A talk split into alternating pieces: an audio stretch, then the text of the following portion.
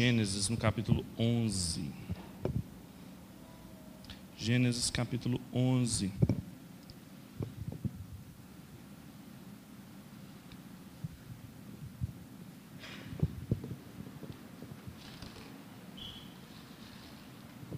Gênesis 11, nós vamos ler do 1 ao 9.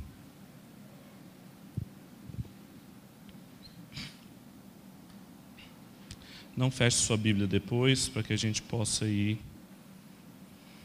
consultando o texto. Diz assim, Gênesis 11, 1. A terra toda tinha uma só língua e um só idioma. Os homens deslocaram-se para o oriente e acharam um vale na terra de Sinar e passaram a habitar ali.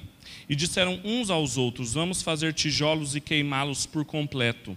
Os tijolos lhes serviram de pedras e o betume de argamassa.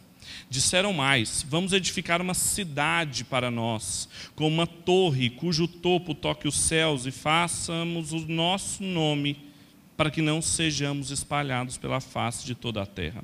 Então o Senhor desceu para ver a cidade com a torre que os filhos dos homens edificavam e disse: O povo é um só e todos têm uma só língua. Agora que começaram a fazer isso, já não haverá restrição para tudo o que intentarem fazer. Vamos descer e confundir-lhes ali a linguagem para que não estenda a língua, entenda a língua do outro. Assim o Senhor os espalhou dali sobre a face de toda a terra e pararam de edificar a cidade. Por isso, a cidade se chamou Babel, porque ali o Senhor confundiu a linguagem de toda a terra e dali os espalhou sobre a face da terra. Vamos orar? Pai, obrigado pela Sua palavra, conduz-nos através dela, nos ensina, especialmente para Te obedecermos. É a nossa oração em nome de Jesus. Amém. A Torre de Babel, ela é quase um clichê quando a gente observa como ela é utilizada nas ciências humanas, ciência política, sociologia, como um paradigma para a condição humana.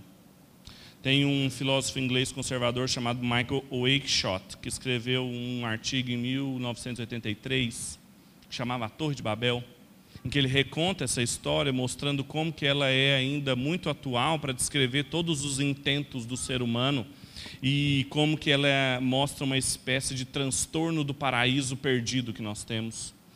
Uh, o sociólogo polonês também, o Zygmunt Bauman, escreveu um livro recente chamado Babel. E ele usa essa imagem para descrever como que ela é também um paradigma para a fragmentação social que nós vivemos e como ela ainda carrega consigo ideias interessantes para a leitura de uma sociedade. Mas foi o filósofo e engenheiro holandês Egbert Skierman que escreveu um livrinho, que tem até alguns ali para vender, que eu recomendo muita leitura, chama Cristãos em Babel onde ele mostra que a cultura que nós vivemos, chamada pós-cristã, ela é uma cultura babélica, que rejeita a Deus e busca na tecnologia, nos feitos humanos, alcançar os céus. E a gente não tem condição de entender esse texto em específico se a gente não entende o lugar onde ele está, o contexto, tanto imediato quanto próximo que ele está. Porque ele faz todo o sentido recolocado à luz de Gênesis, capítulo 1, 2 e 3. O texto de Gênesis 1, se vocês se lembrarem, no versículo 26, quando Deus criou todas as coisas, Ele deu uma ordem para encher a terra. E essa ordem não foi obedecida, nós vimos semana passada como que Caim também não obedeceu, fez uma cidade para si, não quis encher a terra. A maldição que havia sobre ele de vagar pela terra também não foi cumprida ele habitou ali. Deus então mostra no relato do capítulo 5, 6, 7, 8 o aumento da maldade e do pecado humano até que no capítulo, em, em, no capítulo 7 nós temos o grande dilúvio ao longo do capítulo 8 inteiro, e aí no capítulo final do 8, começo do 9, Deus refaz a sua aliança, pacto da graça com Noé, e ele reafirma essa ordenança criacional de encher a terra. Mas os habitantes de Babel, assim, a semelhança de Caim, eles, ao invés disso, eles foram para o oriente do Éden, a mesma região onde Caim também plantou e construiu uma cidade. E eles então também construíram uma cidade, fixando-se ali, deixando de errar pela terra. E essa narrativa, como eu disse para vocês, Gênesis é dividido em seções chamadas toledotes. São divisões literárias que levam o nome de cada um dos personagens principais dessas seções. E esse é o Toledote de Noé e os seus filhos. E é já consenso que o capítulo 11 ele vem antes do capítulo 10. Mas o autor, Moisés, quis terminar essa sessão, esse Toledote, com o capítulo 11 para mostrar da sua incontornável condição dos seres humanos de serem irremediavelmente pecadores. Ou seja, logo após o dilúvio, novamente os filhos de Cã mostraram como que eles têm o caráter dos filhos da serpente. No capítulo 10 fala de Nimrod, que ele começou a ser o grande poderoso da terra e que os começos do seu reinado foi Babel. E parece que a ênfase aqui é uma censura de como não há esperança para a humanidade. Quando a gente vai lendo esses trechos, parece que a semente da serpente está triunfando sobre a semente da mulher, que é a promessa que nós temos ali. Claramente, esse texto aqui é uma unidade textual. Se você pegar sua Bíblia aí, olhe para ela aí, tem uma curiosidade interessante, que é uma estrutura quiasmática. Eu falei muito dos quiasmos aqui. Um quiasmo é uma estrutura concêntrica, em que a primeira frase tem relação com a última frase, e a segunda frase tem relação com a penúltima frase, e assim por diante, até o meio do texto. E por que, que eles faziam isso, Pedro? Para confundir a gente? Não, para destacar o que era o realmente importante naquele texto. E o versículo 5 é o importante, é o centro desse quiasmo, que é então desceu o Senhor para ver a cidade. Veja que ele começa falando que na terra havia só uma língua e só um, um, um idioma, e depois ele termina falando que eles foram espalhados por toda a terra. Os homens se deslocaram para o Oriente, acharam um vale, passaram a habitar ali. E, e no capítulo, no versículo 9, fala porque ali o Senhor confundiu, e assim vai. Do 2, 9, 3, 8, até chegar no centro. Querendo mostrar que o Senhor quis confrontar essa construção dos seres humanos e o tema principal aqui é a reversão do que, divina dos planos humanos. Portanto, eu gostaria de expor esse texto com um tema principal sobre a condição humana após a queda, após o dilúvio, e como que Babel é um retrato perfeito para isso. A Torre de Babel como um paradigma privilegiado para falar da condição humana, mas não como o Oakeshott ou Bauman colocaram, mas porque Babel nós vemos três coisas que são inconfundivelmente o que se diz sobre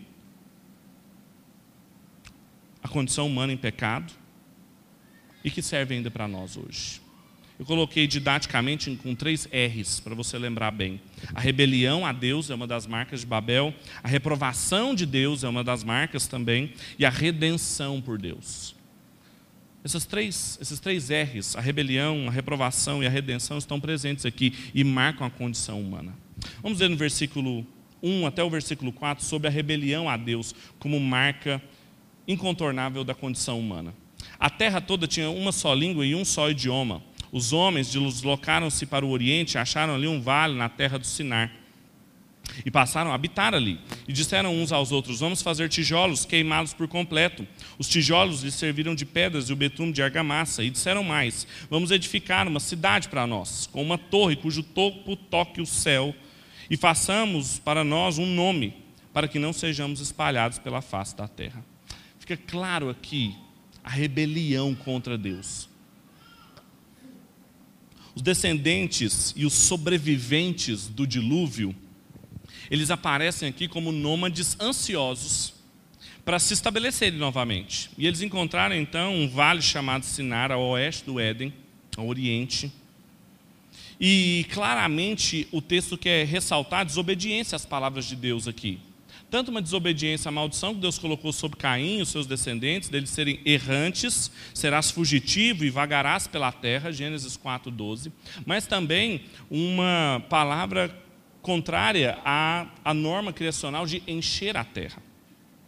A permanência do mandato cultural, uma outra ordem que Deus deu, é vista aqui quando eles são colocados para construir uma engenharia robusta na época em que a feitura de tijolos era tão encarada como um desenvolvimento tão interessante na humanidade que ela era carregada de simbolismo, religiosidade, culto.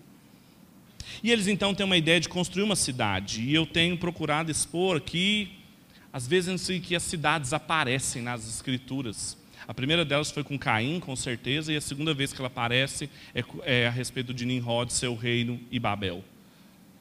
E essas aparições das cidades sempre carregaram consigo o signo da rebelião a Deus. A tentativa de construir uma cidade para se proteger, para ir contra e se rebelar à palavra de Deus. Mas aqui no versículo 4 fica claro os objetivos que eles tinham. Olha o que, que eles falam. Eles vamos construir uma cidade para que alcancemos o céu, para que façamos um nome e para que não sejamos espalhados pela terra.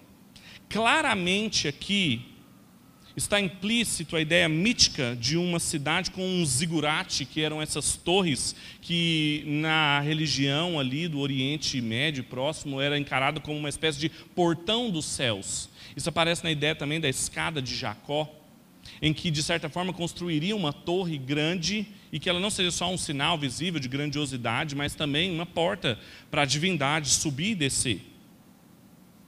Através deles, através da construção humana. Claramente aqui é uma desconsideração de algo muitíssimo importante, que é um conceito teológico que nós nunca podemos perder de mente, que é a fronteira que separa o Criador e a criatura. Os habitantes de Babel queriam superar essa fronteira e tomar o céu de assalto. E todas as idolatrias humanas, elas se manifestam justamente da desconsideração entre essa fronteira. O texto que o Elias leu hoje na Confissão de Pecados, Romanos capítulo 1, do 18 em diante, fala exatamente de que eles trocaram o Criador pela criatura e quiseram cruzar essa fronteira ontológica, essa realidade intransponível, de uma forma que só poderia marcar realizações humanas fadadas ao fracasso. Isso aqui, meus irmãos, a tentativa de alcançar os céus pela sua própria força, a tentativa de alcançar os céus por feitos humanos, fazer o um nome famoso, apesar da maldição, foi exatamente a mesma coisa que Caim quis fazer quando ele, mesmo sendo assassino, colocou o nome da cidade do seu filho, para de certa forma ele conseguir imortalidade, sustentabilidade do seu nome, apesar daquele feito horrível, e manter-se unificados uma unidade imperial, em que o homem era glorificado.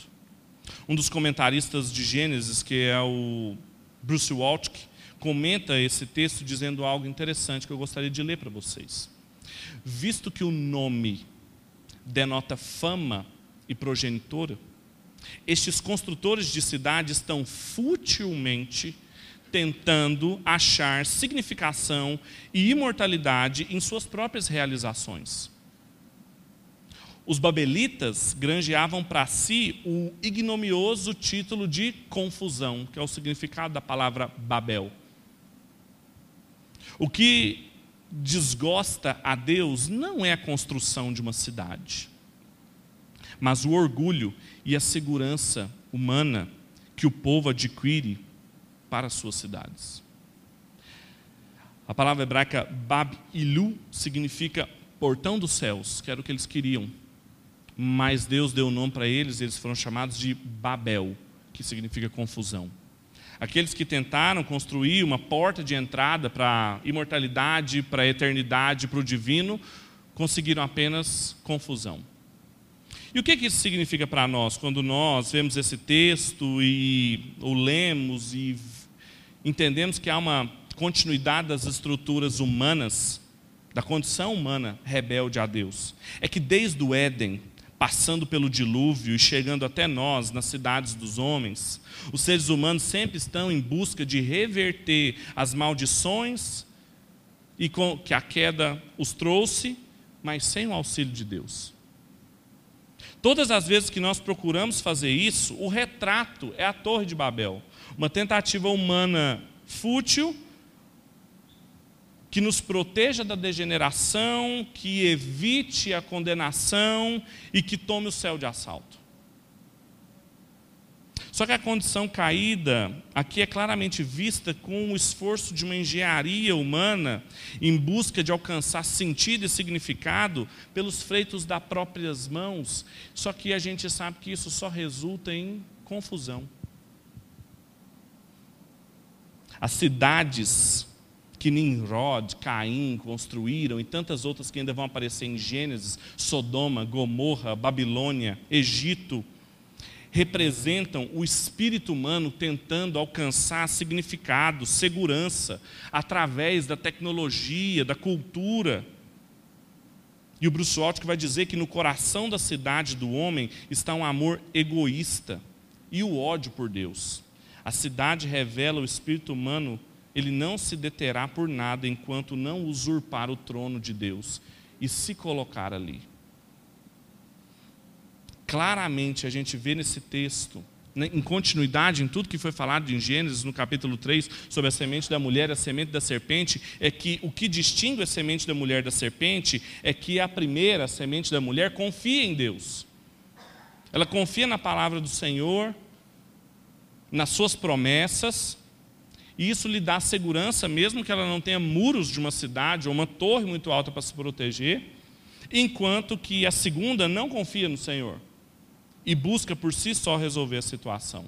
Todas as vezes que nós fazemos isso, nós manifestamos a condição humana rebelde a Deus. Essa é a primeira lição que nós aprendemos. A segunda é uma consequência dessa, de que a condição humana, ela demonstra a reprovação de Deus as nossas atitudes. Veja o que diz o versículo 5 até o versículo 7. Então o Senhor desceu para ver a cidade, com a torre que os filhos dos homens edificavam, e disse: O povo é um só e todos têm uma só língua. Agora que começaram a fazer isso, já não haverá restrição para tudo que lhes intentarem fazer. Vamos descer e confundir-lhes ali a linguagem, para que um não entenda a língua do outro. Mesmo, observe a ironia do texto. Gênesis é um texto muito bem escrito, muito bonito, em forma literária. Veja a ironia, porque mesmo que a torre que alcançaria os céus ainda não está totalmente construída, mesmo assim Deus desce para ver a cidade. É claro que é uma ironia daqueles que queriam subir até o céu e Deus não agia, ele agia livremente, independente da condição humana. Tem um teólogo chamado Gerhard Vos, escreveu uma teologia bíblica muito boa, em que ele mostra que quando Deus frustra esses planos, quando Deus bagunça e confunde as línguas em Babel, ele faz isso mais do que só um castigo ao ato ímpio que eles tinham. Mas ele faz isso também por causa da promessa que ele havia feito. E aqui, mais uma vez, nós vemos justiça e misericórdia de Deus andando juntas. Porque alguns capítulos antes, no capítulo 8, no capítulo 9, nós vemos Deus dizendo para Noé que nunca mais ele destruiria a terra com um dilúvio. E os filhos da mulher, a semente da mulher, confiava nessa palavra. Os filhos da serpente não, por isso que eles construíram uma torre. Só que Deus, para zelar, o Guerra dos Voos vai dizer, e não permitir que a humanidade assuma dimensões novamente catastróficas e com isso seja necessário destruí-la, ele tem que frear o pecado. E é por isso que ele confunde as línguas. Para que eles, se falando um idioma só começaram a fazer isso, a unidade deles, cultural, religiosa, política, levaria a uma catástrofe, a um juízo incontornável como o dilúvio. É por isso que o pecado precisa ser freado. João Calvino também comentando esse texto, ele diz que é, a unidade da linguagem teria dado unidade política e religiosa, formando um império. E isso é interessante para a gente que está estudando sobre as cidades e a política dos homens e de Deus. Porque quando nós lemos esse texto e vemos a confusão das línguas e nos perguntamos o que isso tem a ver para nós hoje, nós sabemos que existe uma esperança prometida a nós de unidade, novamente, dos povos, tribos, nações, que serão reunidos em torno do reinado de Cristo.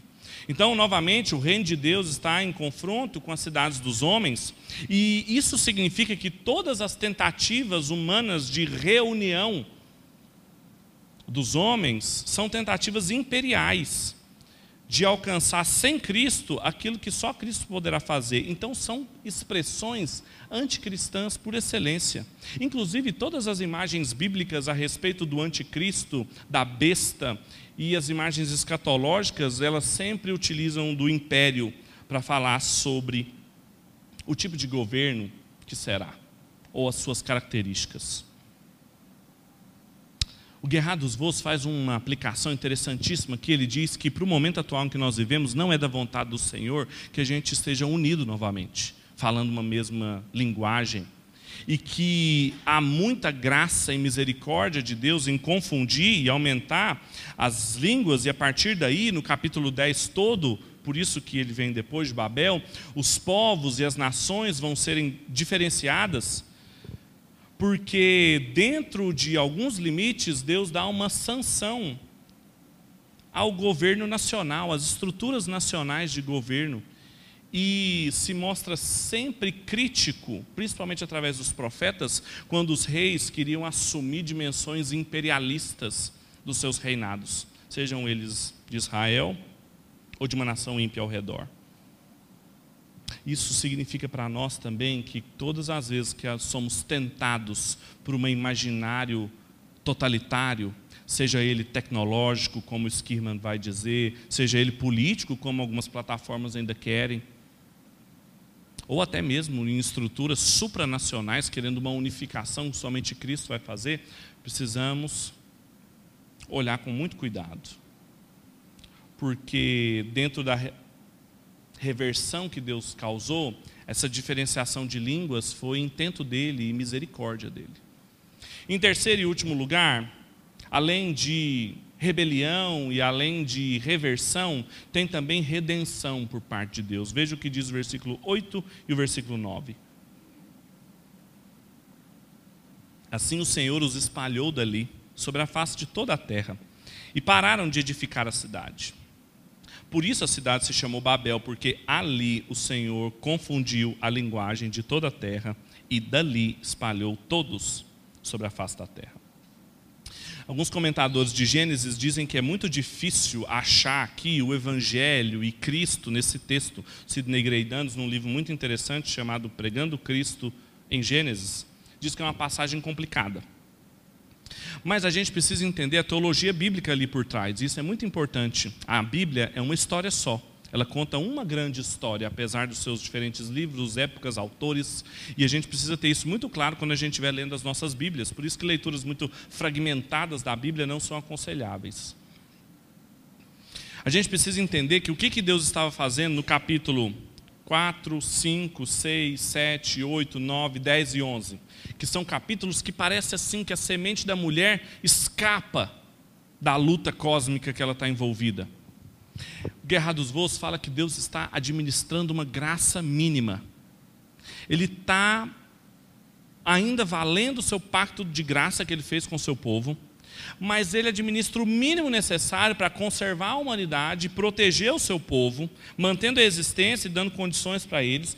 E aqui, na diversidade de línguas, o Voz vai dizer que há uma intenção positiva de Deus no desenvolvimento e no florescimento humano, porque essa diferenciação política em povos vai dar lugar, no capítulo 12, às condições de possibilidade para que Deus eleja o seu povo povo da aliança, Israel, portador da esperança pregada ali, que seria uma bênção para todas as outras nações. E claramente, quando nós percebemos a progressão dessa revelação ao longo dos outros textos bíblicos, nós encontramos nas promessas dessa semente da mulher, dentro do povo de Deus, na terra que o povo ocupou, o nascimento do rei. E como que em Cristo claramente essas expectativas são cumpridas. Há um texto bonito que o apóstolo João, no seu evangelho, no capítulo 11, ele fala numa discussão ali no Sinédrio, em que um dos sumos sacerdotes, Caifás, é tomado e fala algo a respeito de Cristo verdadeiro, apesar dele ser um dos que intentavam contra Cristo. Eu vou ler para vocês um texto bonito. João 11, 49. E Caifás, um deles, que era sumo sacerdote naquele ano, lhes disse: Vocês nada sabeis, Nem considerais que nos convém que, um, que não convém que um homem morra pelo povo e que não pereça toda a nação? Ora, ele não disse isso de si mesmo, mas sendo sumo sacerdote naquele ano profetizou que Jesus deveria morrer pela nação, e não somente pela nação, mas também para reunir em um corpo os filhos de Deus que andavam dispersos. E em seguida, esse mesmo relato, no avanço da revelação de Deus, se torna ainda mais vívido para mim e para você, quando em Atos dos Apóstolos, no capítulo 2, após a ressurreição e a ascensão de Cristo, o Espírito desce sobre os apóstolos e sobre a igreja, e ali nós temos a renovação. Alguns dizem que é a inauguração da igreja, mas bobagem, porque a igreja existia desde o Antigo Testamento, o povo da aliança. Mas há ali uma clara reversão da confusão de Babel, em que, apesar de todos ainda falarem outros idiomas, o milagre das línguas, às vezes nós, por cacuete pentecostal, nos concentramos muito ali no falar em outras línguas, mas existe um outro milagre ali, que é as pessoas entenderem o Evangelho na sua própria língua a confusão é revertida, apesar da diferenciação de cada uma das nações e das línguas, e há uma formação de uma nova comunidade, agora já não mais marcada pela confusão, mas reunidas no poder do Espírito Santo. A igreja, nós. Nessa nova comunidade, a igreja de Cristo, os idiomas ainda são diversos, mas eles são compreensíveis. E o Bruce Watt vai comentar dizendo que o Espírito não remove os diversos idiomas, porém ele permite que os regenerados ouçam e entendam uns aos outros. O Espírito altera os efeitos dos seus idiomas de desconstruir a comunidade e reconstruir uma nova comunidade, a igreja. Com o Espírito Santo ouvimos e entendemos, e sem ele entendemos mal diante do nosso temor. Desconfiança e autoambição a unidade não pode ser engendrada, não pode ser construída pelos seres humanos. Ela é matéria do Espírito. Cheios do Espírito Santo, ouvimos, entendemos e nos sacrificamos em amor uns pelos outros. Vocês podem dizer amém por isso? E o que, isso significa para nós? É que tanto os ouvintes originais do texto de Babel, quanto nós, eu e você, Somos habitantes do que Moisés diz em Deuteronômio 9, de cidades grandes, amuralhadas até o céu. E é nessa clara dispersão, nessa clara cidade dos homens em que nós vivemos, o povo de Deus, que se prefigura em Adão, se mantém satisfeito com a mesma esperança de Adão, de Abrão, que é aquela de Hebreus, no capítulo 10, 11, versículo 10, de que ele saiu sem saber para onde ia. Ele foi errante, não construiu cidade alguma, porque ele esperava a cidade cujo Deus é o arquiteto e o edificador. Deus é quem projetou a Nova Jerusalém e ele é quem construiu a Nova Jerusalém. E em recompensa, ele deu um nome novo para Abraão. E dá nome novo para mim e para você habitantes da Nova Jerusalém, uma cidade que desce do céu para nós e não é construída de baixo para cima. Portanto, eu queria terminar da mesma forma como eu comecei, falando sobre Babel como um paradigma para as ciências sociais, políticas, mas sempre, e a contribuição distinta da igreja é como Pentecostes reverte Babel, e não qualquer estrutura supranacional como Nações Unidas, uma, uni, uma unidade mercantil ou coisas do gênero. E não há nada em si mesmo em construir uma cidade. As cidades não são condenáveis, a grande diferença está na postura do coração daqueles que celebram a Nova Jerusalém e daqueles que se orgulham da Babilônia. Portanto, diante desse texto, a gente pode perguntar como nós viveremos agora, nós que estamos diante dele. Eu separei três coisas de acordo com cada uma das lições. Em primeiro lugar, Pare de tentar construir significado para a sua vida fora de Deus. Pare de tentar achar, construir, inovar significado na sua vida seja pela engenhosidade das cidades zigurates, seja por qualquer outro projeto humano, não busque curar a condição humana fragmentada, marcada pelo pecado, por conta própria. Porque não há nada que você possa fazer, ou construir, ou encontrar, ou descobrir que vai reverter essa condição. Babel nos ensina que são inúteis todas as tentativas humanas e elas sempre resultam em confusão. Isso significa que você não vai encontrar sentido para a vida, para a vida profissional, um trabalho significativo, sentido para a sua vida pessoal, relacional, nem religiosa. Tudo isso são construções humanas. Pare de querer achar sentido no trabalho, sentido em novos relacionamentos, sentidos em novas igrejas. Tudo é construção humana. Quem reverte Babel e traz sentido, entendimento, significado, é só o Espírito Santo de Deus. Ele tem que regenerar o seu coração. Então, em segundo lugar, além de parar de tentar construir, uma consequência disso é cuidado com as seduções imperiais. A nossa cultura é cheia do que um intelectual católico chamado Francisco Ratzo chama de imaginação totalitária. A gente o tempo todo tem projetos e plataformas culturais que buscam reunir as pessoas fora de Cristo. E isso é império. E nós somos tirados do império das trevas para o reino da maravilhosa luz de Cristo. E o fracasso de qualquer empreitada tecnológica, política, econômica, cultural, mostra suas raízes nas imperfeitas tentativas humanas de tomar o céu por assalto e ultrapassar a fronteira do Criador e da criatura. Você não vai encontrar satisfação em nenhum projeto, nada construído por ser humano. Nada, nada, nada. Então, enquanto antes você frustrar essa expectativa no seu coração, melhor vai ser para você. Isso nos coloca na terceira e última condição isso naturalmente nos coloca numa posição de manter-nos peregrinos em terras estranhas. Mantenha-se peregrino.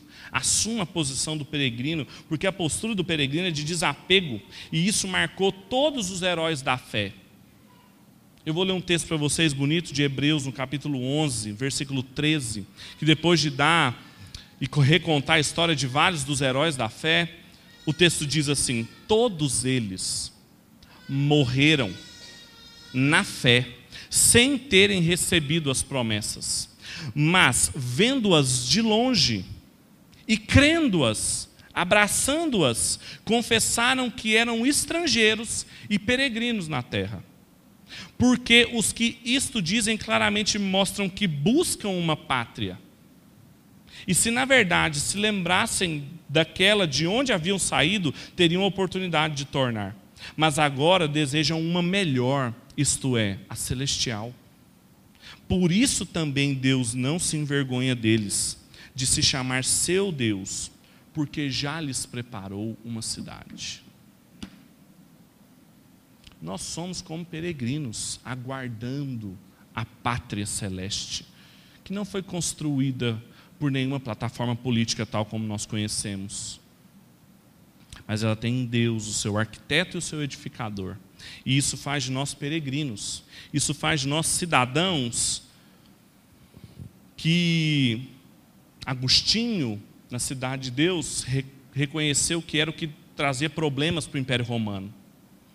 Porque nós não nos satisfazemos com as estruturas imperiais, nós não temos interesse com essas estruturas, nós não nos filiamos a elas, nós não contribuímos para os seus projetos porque nós sabemos que isso é frustração e confusão. Nós esperamos algo que nós confiamos em Deus, assim como todos os heróis da fé, e eles que não viram com nitidez. Adão e Eva, Noé, Abraão, quando Deus os revelou e deu a cada, a cada um deles a porção da revelação que era precisa naquele momento, eles confiavam sem muita clareza, vendo de longe, como diz o autor de Hebreus. Mas nós, em Cristo, temos nitidez do que esperamos, e isso precisa nos fazer capazes de rejeitar tudo aquilo que não condiz com as promessas de Cristo para nós e a nova vida que Ele quer que nós vivamos. Portanto, assuma isso como sua postura para viver na cidade dos homens como um habitante da cidade de Deus. Vamos orar? Feche seus olhos. Deus, nosso Pai, nós te louvamos. O Senhor que é um Deus grande, que não é servido por mãos humanas, que não habita em templos construídos por nossas mãos e nem se impressiona com as nossas cidades, ainda assim o Senhor se revelou a nós e desceu em nossa direção para nos atrair em tenros laços de amor. Nós te louvamos por isso, Pai. O Senhor é digno de ser louvado, o Senhor é o único digno de ser engrandecido. Nós te pedimos, Deus, que o Senhor tenha misericórdia de nós todas as vezes que nós, pelas nossas tentativas humanas, tentamos alcançar o céu, cruzar a fronteira do Criador e encontrar redenção, significado, verdade e justiça para a nossa própria vida. Perdoa-nos. Não deixe a gente transformar a nossa família, o nosso emprego, a nossa igreja em trampolins para realização pessoal ajuda a nos mantermos fiéis ao Senhor, fiéis às Suas promessas, confiantes que elas são suficientes e que na Sua palavra encontramos aquilo que nós precisamos. É a nossa oração essa noite, para a glória do Seu nome, em nome de Jesus. Amém e amém. Antes da gente terminar, nós ainda temos um último ato do nosso culto, que é o momento em que nós devolvemos os dízimos e que nós trazemos as nossas ofertas até aqui. Eu queria, talvez, trazer mais clareza para vocês sobre o momento em que nós estamos. O reverendo Ronaldo colocou que nós estamos plantando uma igreja. É um grande privilégio fazer isso, mas é uma grande responsabilidade. Isso inclui outro aluguel, isso inclui reforma de igreja, nós que estamos numa construção, isso inclui um obreiro deslocado para lá, e os gastos da igreja aumentaram significativamente. Nós temos muitas coisas para fazer aqui. E nós precisamos que os irmãos colaborem, que eles tomem consciência do que nós estamos planejando. Nós queremos ajudar mais, nos envolver mais em missões, cooperar e se associar com mais missionários, mas nós precisamos, hoje, do que nós temos em termos de orçamento, nós precisamos de mais. Então, veja como que o Senhor coloca no seu coração, como você pode contribuir com tudo isso, com a igreja, com a plantação de uma nova igreja, com essa igreja aqui. Se você nos visita, não se sinta constrangido, coagido a nada. A Bíblia diz que, é aquele que dá, dê por amor. Mas aqui tem uma igreja e um conselho e pastores e presbíteros que querem fazer muito em nome do Senhor, para a glória de Deus, e nós precisamos que os irmãos venham conosco. Portanto, vamos ficar em pé para nós cantarmos ao Senhor e aqueles que vieram preparados podem trazer os seus dízimos e as suas ofertas.